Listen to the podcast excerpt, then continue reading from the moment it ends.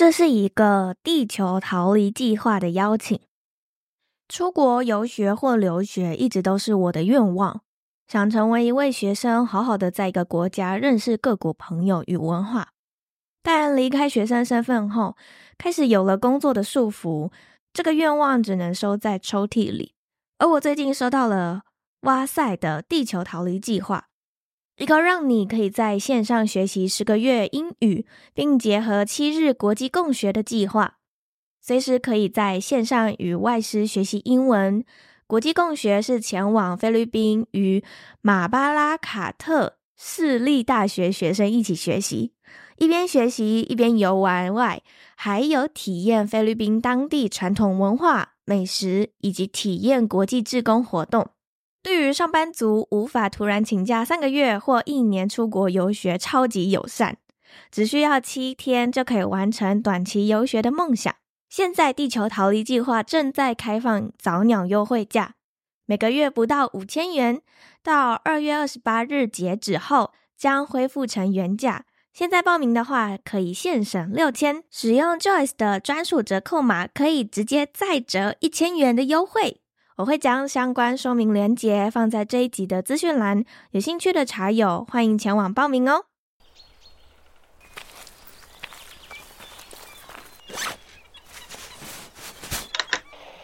我是 Joyce，你现在收听的是一则茶室。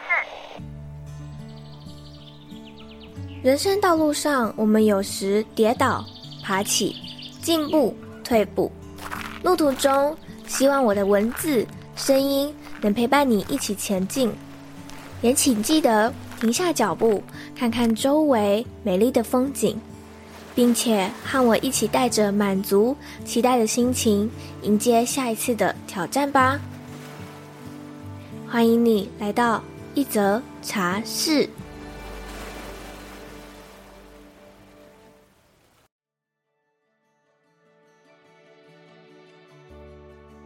在学习灵魂占星之前呢、我对天上的星星仅限于几种自己特别感兴趣的，或是记得住的星星，比如说北斗七星，或者是猎户星座。夜晚的天空像是不一样的风景般的存在，偶尔能在山上静静的欣赏一整晚。但在学习灵魂占星之后，许多行星的能量与智慧带给我生命课题上面的解答。也发现我自己能够随着行星的移动，会受到些微的影响，让我对于天上的星星更感兴趣了。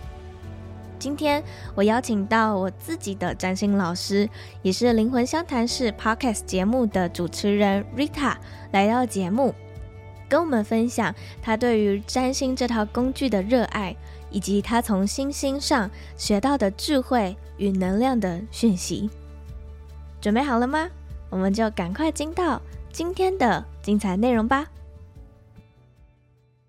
我们两个月巨呃上升巨蟹真的是要检讨一下，不是啦，就我觉得我们上升巨蟹的人呢，嗯，比较容易需要一点时间，然后会比较害羞，就面对大众会比较害羞，就算是露脸或是什么的，我觉得我们都会给人一种没有那么 open 的感觉，会觉得我自己就是有点防备心，可能那可是不是在防谁，就是一个。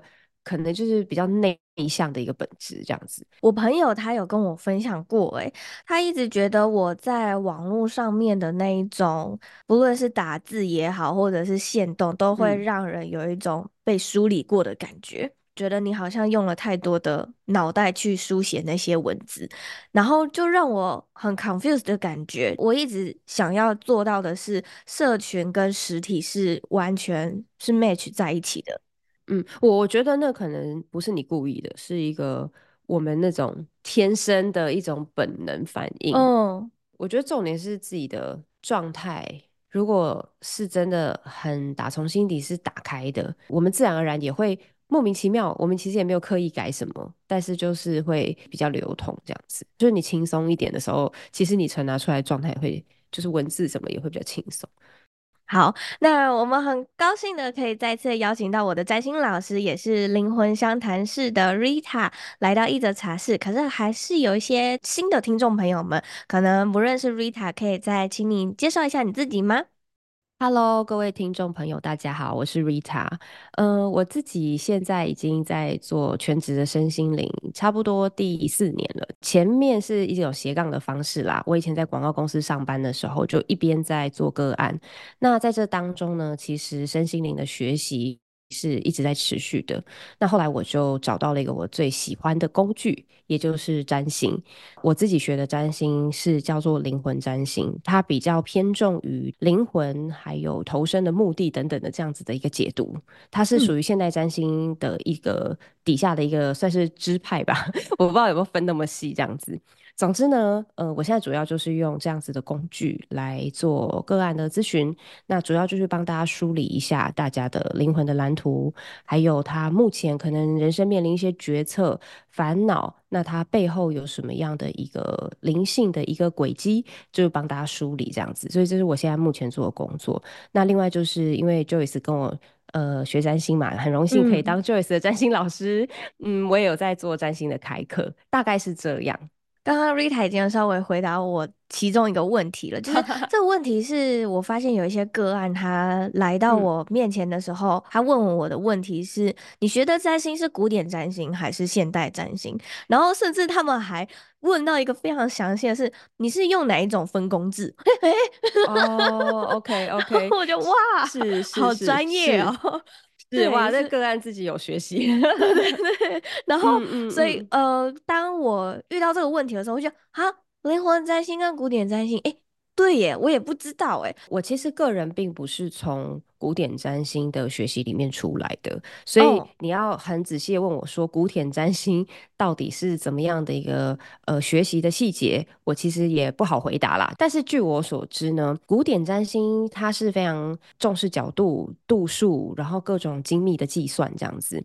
呃，我之前也去去找过古典占星老师帮我看过星盘，然后看流年等等的，他们会非常的精致的去推算你的整个发生过的事情啊等等的。Oh. 哦、嗯，几岁的时候会碰到什么人，然后什么之类的这样子。我自己在学灵魂占星，它比较算是现代占星。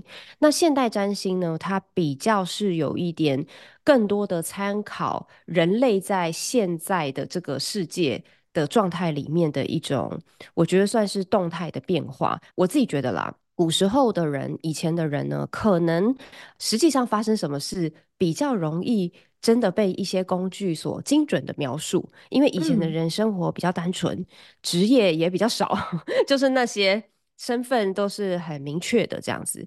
但是我觉得现在的呃现代人的生活，比如说有些人会问我说：“哎，我适合做什么工作，或我未来最厉害的发展可以往哪个方向？”其实我们已经很难去直接讲说：“哦，你就是当医生啦，或是哦，哦，你就是。”你去当作家啦，其实没办法，原因是因为现在人可以靠，比如说你看到一个他是文字或说话表达的能量，他其实可以靠很多种方式来达成这件事情。他可以透过文字，文字是书书本的吗？还是是网络的呢？还是是社群的呢？或是甚至他是用 podcast，这个也是一个很有文字跟表达的。状态的一个能量越来越难去精准的描述。那再另外一个是说，我觉得现代是一个集体扬升的时代，所以每一个人都比较有机会，也比较有觉知，在当下做出能量和心态上面的转变。其实我们是比较相信说，只要你能够 focus 在你自己身上的觉知，你其实可以从当下的这个点去。改写命运，但是那个改写命运，嗯，我觉得仍然是在星盘的能量上，只是说你可能会选择一个比较正面的表述。但是世界上有很多能量，呃，比如说你在未来可能某个行运流年有一个哦火能量很强的状态，好了，那坏的状况就是有可能有一些身体上面的意外啦 之类的哈。但是如果是好的方面，你也有可能是。呃，突然很爆红啊，或者是你突然很有行动力啊之类的，嗯，就是我觉得现在人的可能性好像比以前还要多更多。嗯，那这是一个集体扬升的一个趋势这样子，所以现代占星比较重视的是我们在星盘里面，我们看到这个人背后呃潜意识或者是心理状态是什么。那灵魂占星就更多从呃我们身心灵的学习，就是我们相信有一个灵魂累生累世的学习跟堆叠，我们从个灵魂的轨迹和角度来更多的去诠释这张本命盘。所以我其实觉得工具都是同一套，只是说大家侧重的角度。可能不太一样，就是这样子而已。Oh. 那我觉得学古典占星也非常棒，就是它也是一个就超扎实的一个学问，这样 子。嗯嗯、对对对对对，大概是这样。那分工制的话，我觉得是本来就有很多分工制啦。那这边就是学占星的同学可能才会比较懂了。我很印象深刻的是在上 Rita 的课程的时候，然后你有。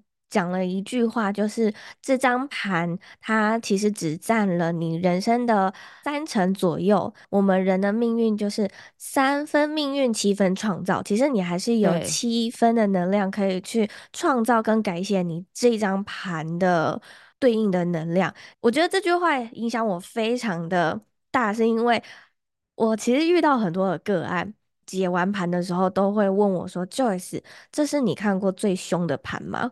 然后就，哇 然后我就觉得这是陷阱题，这真是陷阱题。然后 我就会说，三分命运，七分创造。就算你就是你的星盘是很好的，你有七成的几率把这个牌玩得更烂，或者玩得更好。那反之，如果你本身你觉得你自己的盘是很凶的，你也有那个七成的几率把它玩得很好。嗯是啊，是啊，嗯、我完全哎、欸、认同。不对，这个这话是从我嘴巴里 说出来的。anyway，就是 完全，我是一直这么相信的啦。不然人生真的太绝望了吧？嗯、而而我看到的也是事实，因为我在学占星之前，我首先是一个运用通灵能力在做个案的人。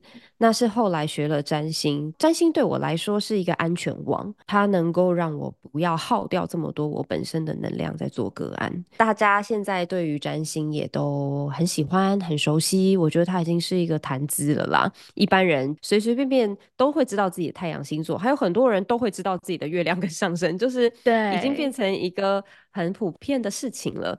用这个来作为一个切入，其实可以让更多人有兴趣去开启一个觉察自己跟整合自己的路。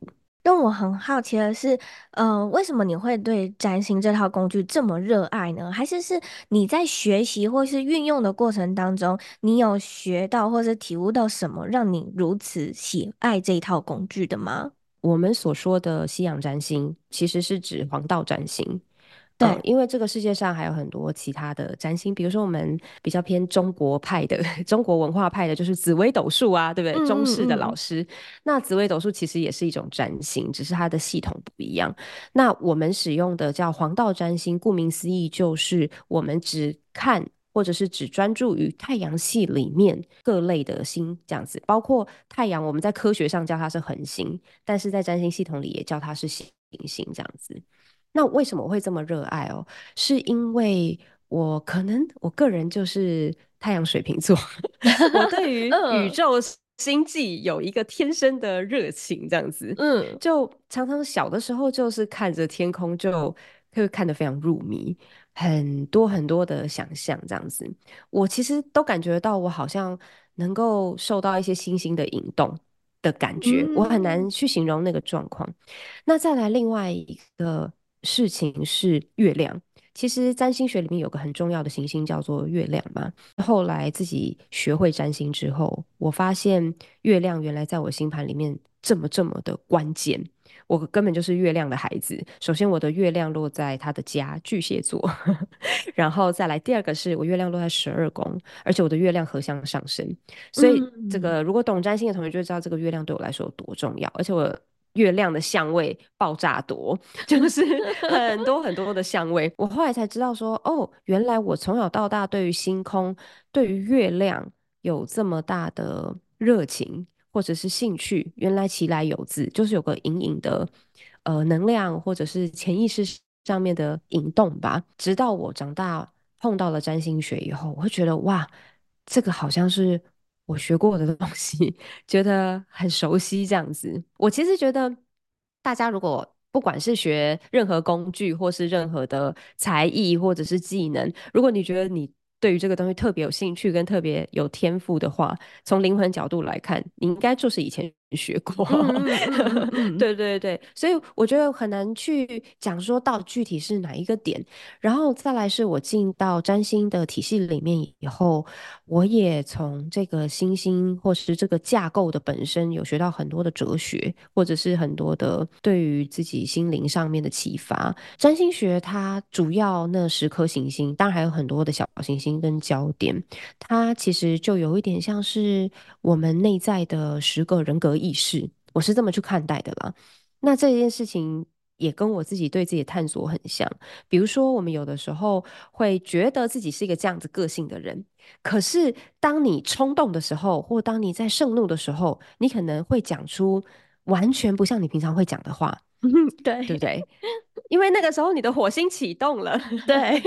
然后你如果诶又切到另外一个场景，比如说你在恋爱的时候，你对于某一个人或是美好的事物非常的痴迷的时候，你可能又会长不一样的样子。完全切换一个不同的人格，嗯、可是这不是说你像好像失忆断片一样切换人格，你是都记得连贯的，可是你就会觉得哇，在某一个呃状况或是场景之下，不知道为什么你切换了一个人，这完全在占星上可以解释它的。可能第二个就是谈恋爱的时候，可能是金星。也有火星，火星跟性欲有关系，嗯、所以就是你会发现说，那其实就是我们不同的内在的人格正在做一个不同的动态的互动，这样子，所以我觉得很有趣，就是解了我很多谜啦，嗯、然后也让我更了解自己，这是让我觉得非常着迷的地方。有一次佩提他跟我说，他已经慢慢学会如何运用他的太阳母羊跟诶。欸他是金星双鱼吗？我有点忘记了。月亮双鱼，我可是记得大家的星盘。对，他跟我说，他已经慢慢学会如何在某些时刻用他太阳母羊的能量，然后在某些时刻运用他月亮双鱼的能量。在以前，可能他呃二十几岁的时候，他是很讨厌他的月亮双鱼的，他觉得他就是很软弱。对，然后跟跟他的那个太阳母羊是他不喜欢的。听了那一次他跟我分享之后，我就发现说，对耶，我怎么没有想过？因为在那之前，我可能会是我看了我自己的星盘，然后我发现我可能有哪一些能量点的时候，我会是想要去改正它、修正它。嗯、但是透过佩提的那次分享，嗯、我就发现说，诶，我为什么一定要去修正呢？而不是去善用这股能量呢？是这样子没有错，嗯，呃，我们在占星学里面呢、啊，大家应该多多少少知道十二星座的一些特质哦，因为我们常在讨论，比如说以双鱼座来说，双鱼座有比较负面的解读跟角度，也有正面的解读跟角度，嗯，负面的形容词可能就是比如说退缩啦、退却啦、消融啊。过度的奉献啊，然后没有没有界限感啊，然后虚弱啊，这个都是双鱼座的负向的词。可是双鱼座正向的词也很有力量哦，它是大爱。它是一种慈爱、慈悲，然后它是关心所有人的，然后它能够发挥一个非常非常广阔、疗愈、无私的这种感觉的一种奉献吧、服务吧。你就是看你要发挥在哪里啊？我们刚刚讲的改写命运，其实我觉得逻辑是这样的：就是你是一个双鱼座，或是不管是太阳双鱼还是月亮双鱼，你就不可能变成硬要矫正说，我现在月亮我也要像我的太阳一样，都是个母羊座。那就是没有办法的事情，不能这样改写。但是你可以把双鱼座的低阶的表现转化为高阶，这个就是我们自我修行的功功力所在。你透过觉察，其实你会慢慢把它转向，转成一种正面的表现。朋友来说，他是太阳母羊，他的外在的状态非常的独立，然后有行动力。但是他不会是一个自私的人，为什么？因为他的月亮是双鱼，所以他的内在一定关心别人，嗯、一定很想要呃为大家服务。所以这不就是一个很美好的组合吗？对，就我觉得很美好啊。对啊，对啊，对啊，因为母羊也有也有优点，也有缺点啊。母羊的优点就是独立啊、勇敢啊，然后创新力强啊，然后充满了活力呀、啊。可是它的负向就是个人主义太重嘛，太暴冲，然后爱比较、竞争性强、虎头蛇尾、没有耐性 等等之类的。它本来就有正向有负向，可是你会发现这一张星盘去交织出来的你，你可以。永远去找到机会，我们把每个星都尽量往它的正向的去做表述，或者是往这个地方去做提升。我觉得这就是所谓的改写命运，对啊。所以我觉得就刚刚讲没错，就是不是要去抹灭什么，而是我们能不能透过了解自己。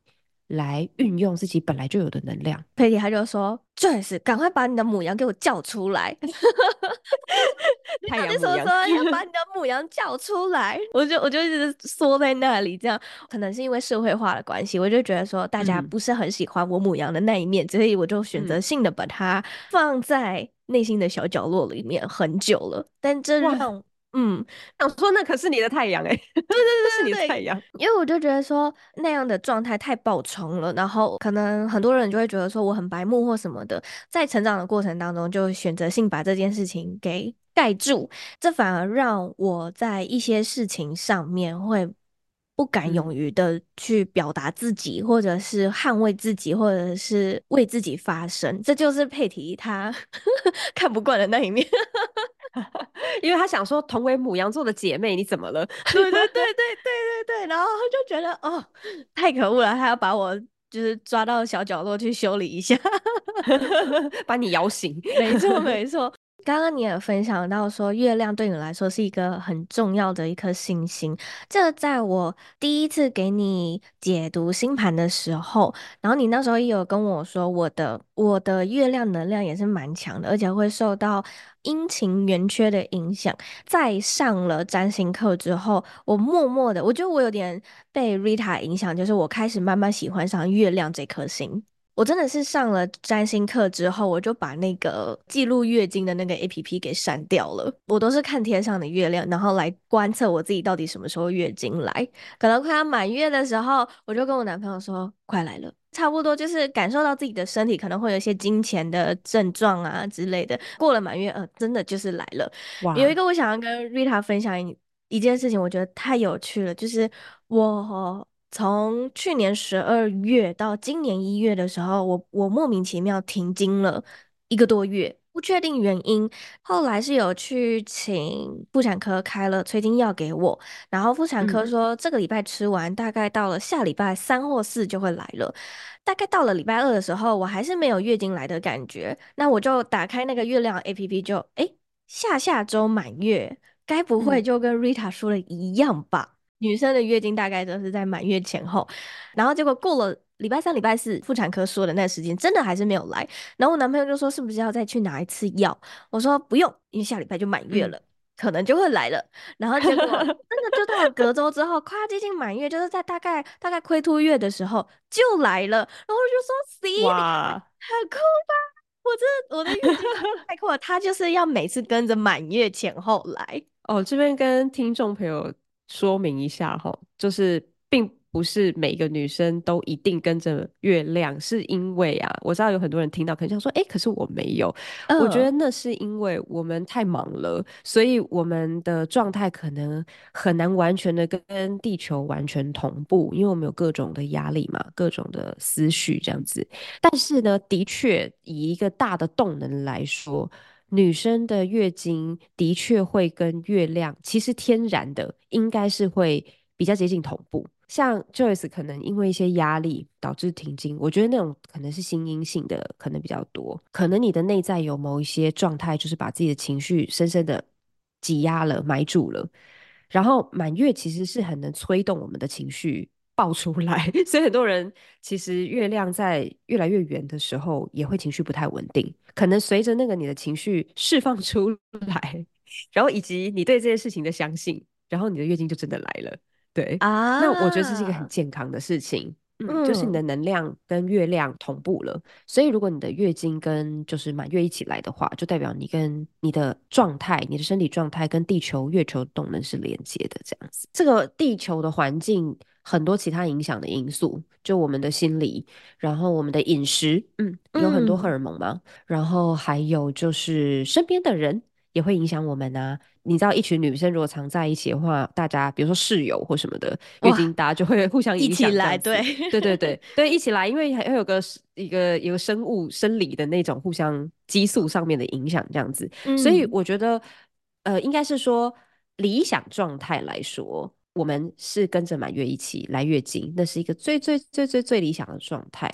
但是如果你没有跟着满月的话，也没有到不健康啦，这个你去问医生，嗯、医生就会说这无所谓，你不用跟满月一起来，对对对，你只要准时就好。对，你只要周期稳定就好，这样子。是，所以我觉得满月这件事情呢，应该是给学生心灵的小仙女们，例如像 Joyce，一个很有趣的一个观察，我觉得是可。可以这么去看待的。嗯嗯，上一次听完 Rita 跟我分享说，你在静心的时候会连接星星，那你是怎么想到说可以用静心的方式跟星星连接？那这些星星又给了你什么样的讯息呢？我觉得主要是因为我自己学占星，那我也会在静心的时候做一个自己的清理。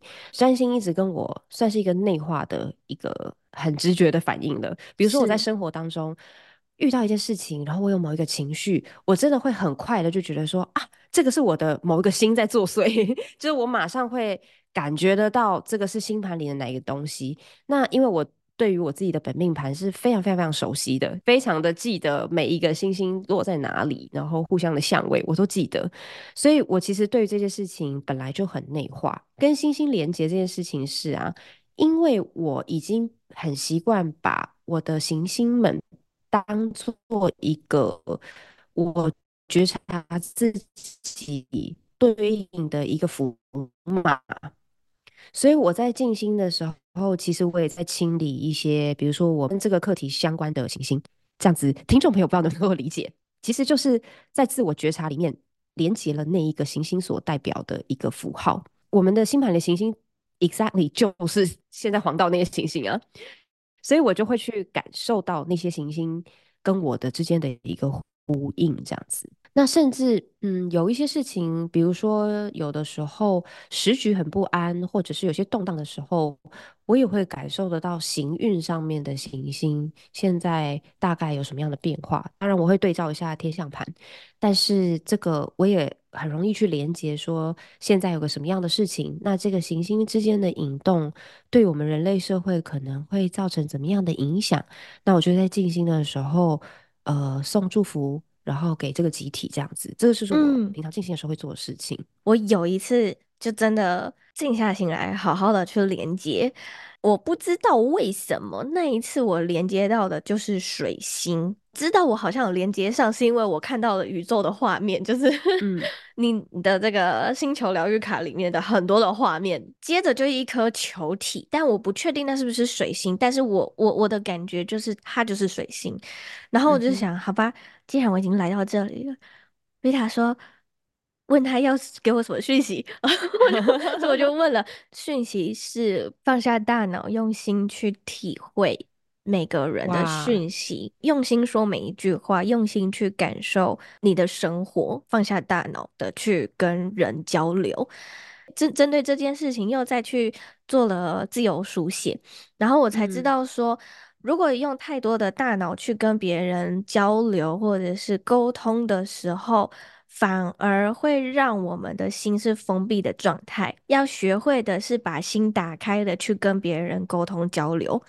然后我就是啊，这就是水星要告诉我的讯息呀！嗯，我觉得整个体验太神奇了，这样交流可能会更多，是这种感觉吧？就是打开心去交流。嗯，嗯，对对对。那我的牌卡，我们新出的星球疗愈卡就可以帮助你更。直观的 去连接这些信息，嗯嗯，对，嗯、所以这也是我接下来想问的是，是什么契机想要让你制作这个新的星球疗愈卡呢？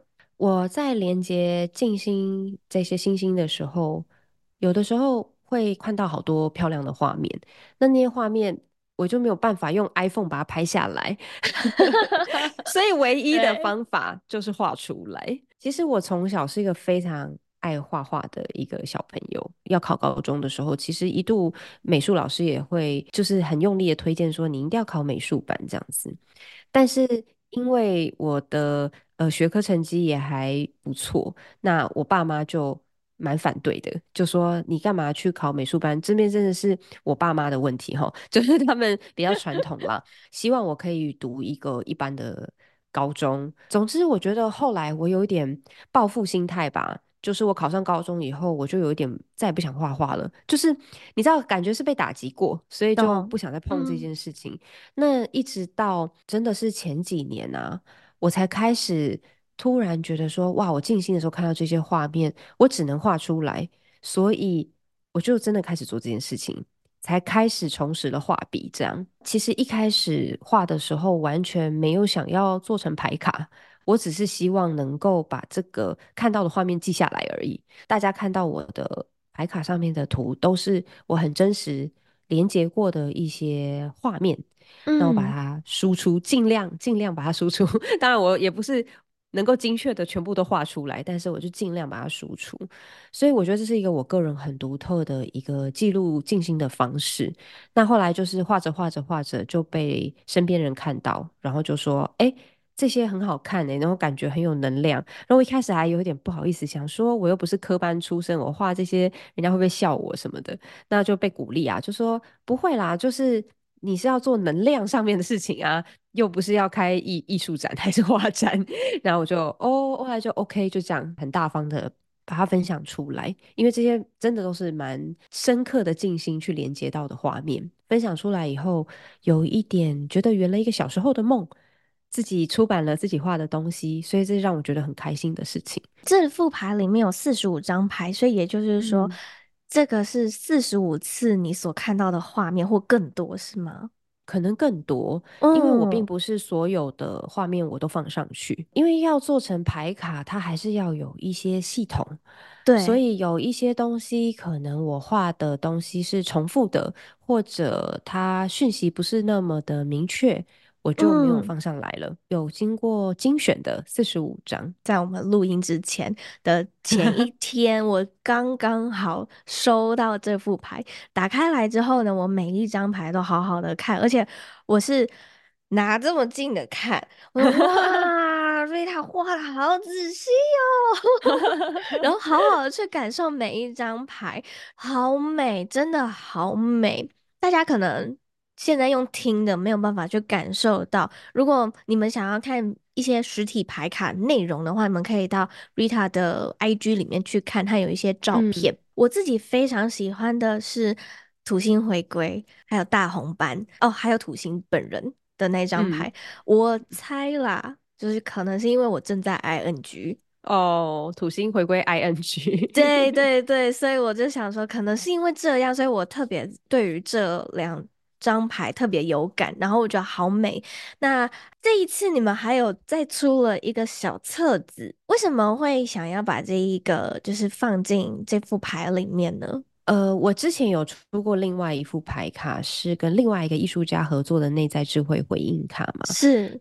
那那副牌就没有出小册子。因为那副牌当时的感觉灵感是说，我们希望让大家很开放式的去连接牌上的讯息。是。那这一次的星球疗愈卡，因为它结合了某一些占星的知识，我觉得那一句话是什么？我很想要，因为我很喜欢占星嘛，嗯、所以我很想要顺带的把更多的知识层面的事情给介绍出来。这一次的盒子啊。跟上一次的完全不一样，因为上一次是，呃，是有点像是烟盒吗？是是，对烟盒的设计。那我记得那时候 Rita 跟我说的是，因为希望大家可以带在身上，然后随时想到的时候就打开来，然后就可以抽一张。那这一次是比较不一样的，嗯、盒子比较大一点点，是这样掀开来的。为什么会有跟上一次上一版的牌卡不一样的呈现方式呢？嗯，这副牌卡我的设定，当然你要随身带也可以了。但是因为它是我在夜深人静或是早上起来的时候静心的时候所所连接的东西，所以我设想它的场景也是你在静心的时候，所以是停下来的时候，所以我就会觉得可能精装的表盒更有一种让你放在那边。我设计的样子会比较有点像精装书，是就是好像对一个可以好 像放在你的书柜上面这样子。嗯，那原因也在这里，就是。我希望大家是有一种好像我打开来一个探索宇宙的宝藏图 的感觉，嗯、就是嗯，这里面有一些跟宇宙相连的一些知识，这是我的设定啦，我内在小小的设定。被你发现这边有一些不同的巧思，嗯、有，而且我真的很喜欢它侧边的这一句话，就是连接来自星星的疗愈能量。呃，因为我的书桌上面，我每一天都会。翻的牌是厚厚疗愈卡、内在智慧回应卡，还有月相能量卡，我都会翻这三副牌。嗯、那昨天拿到了这一副之后，我就发现，哎、欸。诶诶，有这一行字诶，然后就直接这样，嗯、直接直的放在放在那三副牌的旁边。以后我每天早上就是要翻这四副牌，然后这一句话就放在那里，会让我有一种觉得，嗯、呃，我不知道为什么，就是有一种心境的感觉。是是，这是、嗯、这是这的确是我的想法，我就很开心，Joyce 有 get 到，哎，我有 get 到，对啊，很开 心，嗯、而且我还把它印在就是要翻开来的那个。磁铁的那一面，对，这是我的想法。嗯、然后其实包括烫金的颜色也是。呃，如果直观的话，可能会想要烫银色吧，因为跟宇宙的连接。可是我们后来选了烫金，啊、是因为我觉得这更有魔法的感觉。好啦，这是我个人的小小的一种巧思，好可爱哦。嗯，如果是银色就很现代啊，啊，对 对对对对，没错没错。这副牌卡可以承载着什么？是你想要带给使用这副牌卡的人呢？呃，第一个是没有学占星的人。你就可以拿来做你的疗愈，然后做自我整合，我觉得都 OK。你就可以直接参考牌面上的文字。参考小册子给里面给你的一些更多的资讯去做个人的疗愈。那还有另外一个我的私心啦，是我也想给像 Joyce 这样的占星师使用。不管是你跟你自己的本命盘已经很有连接了，你今天比如说发生一件事情，你很想要知道说到底是我哪个行星 要告诉我什么的时候，你可以翻开来，然后再去对应你的星盘。还有，如果你在做个案咨询的时候卡住了。哎，智商就是我们做这些事情，难免都会有卡住，或者哎是、欸、聊一聊，然后需要有一个东西让能量再往前进。嗯，那可以在这个当中搭配你的星盘咨商去做一个抽牌的动作。哎、嗯欸，我们就可以去看上面所指引的那个星座，或是那个焦点，嗯、或是那颗行星，我们就可以去对照这样子。啊、那所以其实设计出来也是我个人觉得这样子，我会更喜欢。直接对照的工具，我本来在做星盘咨商的时候就会搭配牌卡，只是以前搭配的牌卡不是占星的系统。那现在我想说，嗯，那我既然都在做星盘了，那为什么不做一个占星的系统呢？就我就想、嗯、有了这个想法。昨天的时候，因为我在 Rita 现在的这个地方，跟灰犀牛的身心灵疗愈空间去做占星跟催眠疗愈。那因为我在现场呢遇到了佩提。他正在拍这副牌，拜托让我看一下。然后，然后他就说：“好啊，好啊，可以啊。那你等一下占星要用的话也，也就占星咨询的话要用也可以。”我的个案那时候就搬到了天底这张牌。我刚刚在我要开录之前，我又再次的，就是把这副牌全部都洗完了一遍。再次翻到又是天底这张牌，然后想说到底发生什么事情？我已经看到第二次了。我先跟大家分享一下天底这张牌，它是关于一些原生家庭或者是内在深层意识，是在提醒我说，我可能用外在用力太猛了，而是要静下心来，然后向内去探索，可能一些是呃小时候未解的事，或者是我和父母之间未解的问题。就如同你刚刚讲的，其实天底因为它是四宫的宫头嘛，所以它跟原生家庭还有我们最底层的那个内在的状态有关。嗯、也就是说，如果你抽到天底这张牌，你就会知道问题不在外面，不要再讨论外面的事情了，嗯，要去找那个根源到底是什么。如果你昨天给个案抽也是这张牌，今天也是 你自己抽也是这张牌，代表你跟这个个案也有一个共鸣，就是你们可能共振相同的课题在底层。我其实觉得做这种疗愈的工作，很多时候个案会反映我们当下的课题。是是，对，所以其实任何人来到我们面前都起来有字吧。所以或许你可以随着这个个案昨天的一个整体的感觉，然后去启动或启发一下，哎，你联想到什么有关于自己底层内在要清理的东西？我觉得这是天底这张牌会想要提醒你的。天秤座又跟天平有关，又跟你的母羊 不见有关。刚刚才聊到叫你的母羊，请你醒过来。所以啊，天秤座就是太想要当好人呢、啊。太注重一个表面的和谐呀，那这个也跟原生家庭父母之间有所分裂可能有关，因为天平是战争与和平嘛。嗯、那个底层的状态是哇，希望大家都好好的哦，拜托拜托不要吵架。那我的意见不重要了，没关系，你们都不要吵架就好。那个可能是很很深很深的创伤，在那个这样，所以你的母羊才会有点需要被佩提。抓到的角落，摇晃肩膀。就是、平常没有什么要出来的意思。嗯、呃，我觉得这个很对应诶、欸。嗯你的下中天就是天底这个位置。好，那我还想要帮听众朋友们问说，现在这副牌卡呃已经可以开始买了吗？可以的，我们现在呃陆陆续续现货都已经拿到了。那你如果是在年后的时候订购的话，就是直接现货的时间，两三天就可以拿到了。然后到时候大家也可以用 Joyce 的折扣码，我们会再发一个给 Joyce 分享给他，然后让呃茶粉们是茶粉吗？就是茶友啦，茶友对，可以让。茶友们就是可以用个 Joyce 的折扣码来订购。我们节目呢也渐渐来到尾声了，最后呢，我想要问问 Rita，什么是你最纯粹的快乐呢？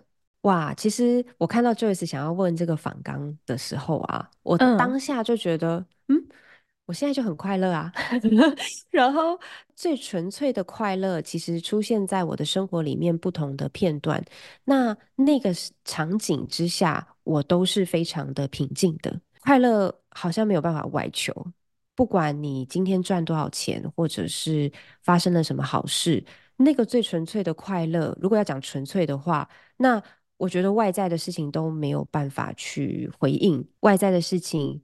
非常的稍纵即逝，不长久啦。嗯、那最纯粹的快乐，我觉得是发自内心的一种平静和喜悦。我会透过每天的静心去达到。当然，我们这副牌卡也是有连接星星嘛，我会去呃连接各种呃让我的灵魂能够去连接各种我想连接的事物。这个是我最纯粹的快乐的一种方式。它不是在外面，而是在我的内在。我会问这个问题，是因为我在土星。回归刚开始的时候，我就发现说，我好像失去快乐的能力，对什么事情都快乐不起来。我就想说，那我就来问我的来宾，他们纯粹快乐是什么好了。就是我很 好奇，大家最纯粹快乐是什么？我也想跟听众朋友分享我自己的经历。我也有过低潮，我也有过很不快乐、提不起来任何兴趣的时候。就算吃到喜欢吃的东西，去漂亮的地方玩，都会觉得。好像没有那么持久，没有办法真正从底层快乐起来。我那个时候就知道了，嗯、原来真正的快乐，真的真的是完全操之在自己的。嗯、呃，你心情好，你看什么都好。你心情不好，看什么都不好。对对对，而心情这件事情，如果我们平常就透过觉察，我们去把这个心情好坏的钥匙握在自己手上，那我们自然也就不会受外在那么大的影响，或者是一定要外在达到什么样子，嗯、我们才会心情好。我们等于是把心情、情绪的钥匙，慢慢的拿回那个主导权。嗯，那不管你什么时候，你都可以有一个最纯粹的快乐，而且我觉得那个快乐的感觉，我会称之为喜悦。它不是兴奋，它不是激情，它是一种非常非常平静但幸福的感觉。那这件事情一定要发自内心来得到，蛮祝福大家都会可以找到这件事情。嗯，让我想起那个呃，享受把一个人的旅行。在巴厘岛的时候，那个瑜伽冥想就是要发自内心的笑，笑到呃所有的器官都在笑，然后脸颊也在笑的那种感觉。嗯、我觉得那应该就是 Rita 刚刚所说的那个喜悦的状态吧。嗯，是，那是一种那个境界。嗯、那不管你是用笑还是用打坐，很沉静的，我觉得都可能都可以发生。嗯，好，那就祝福大家。那最后。我也会把 Rita 的相关连接都放在这一集的资讯栏的地方，大家都还是可以到社群上面，或者是去听听 Rita 的节目，然后去找到她。那我们就在这边跟听众说个拜拜吧。好，谢谢大家，谢谢 Joyce，拜拜，拜拜。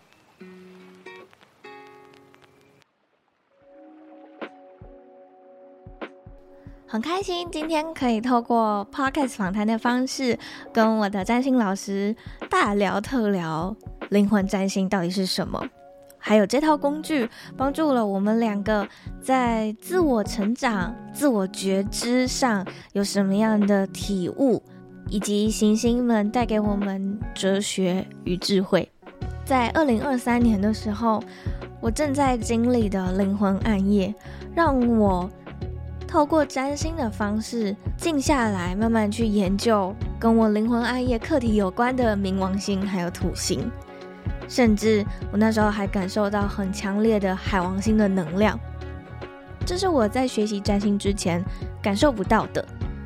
我也很庆幸自己能够在土星回归前就开始接触这些工具，让我能在很不舒服的时候。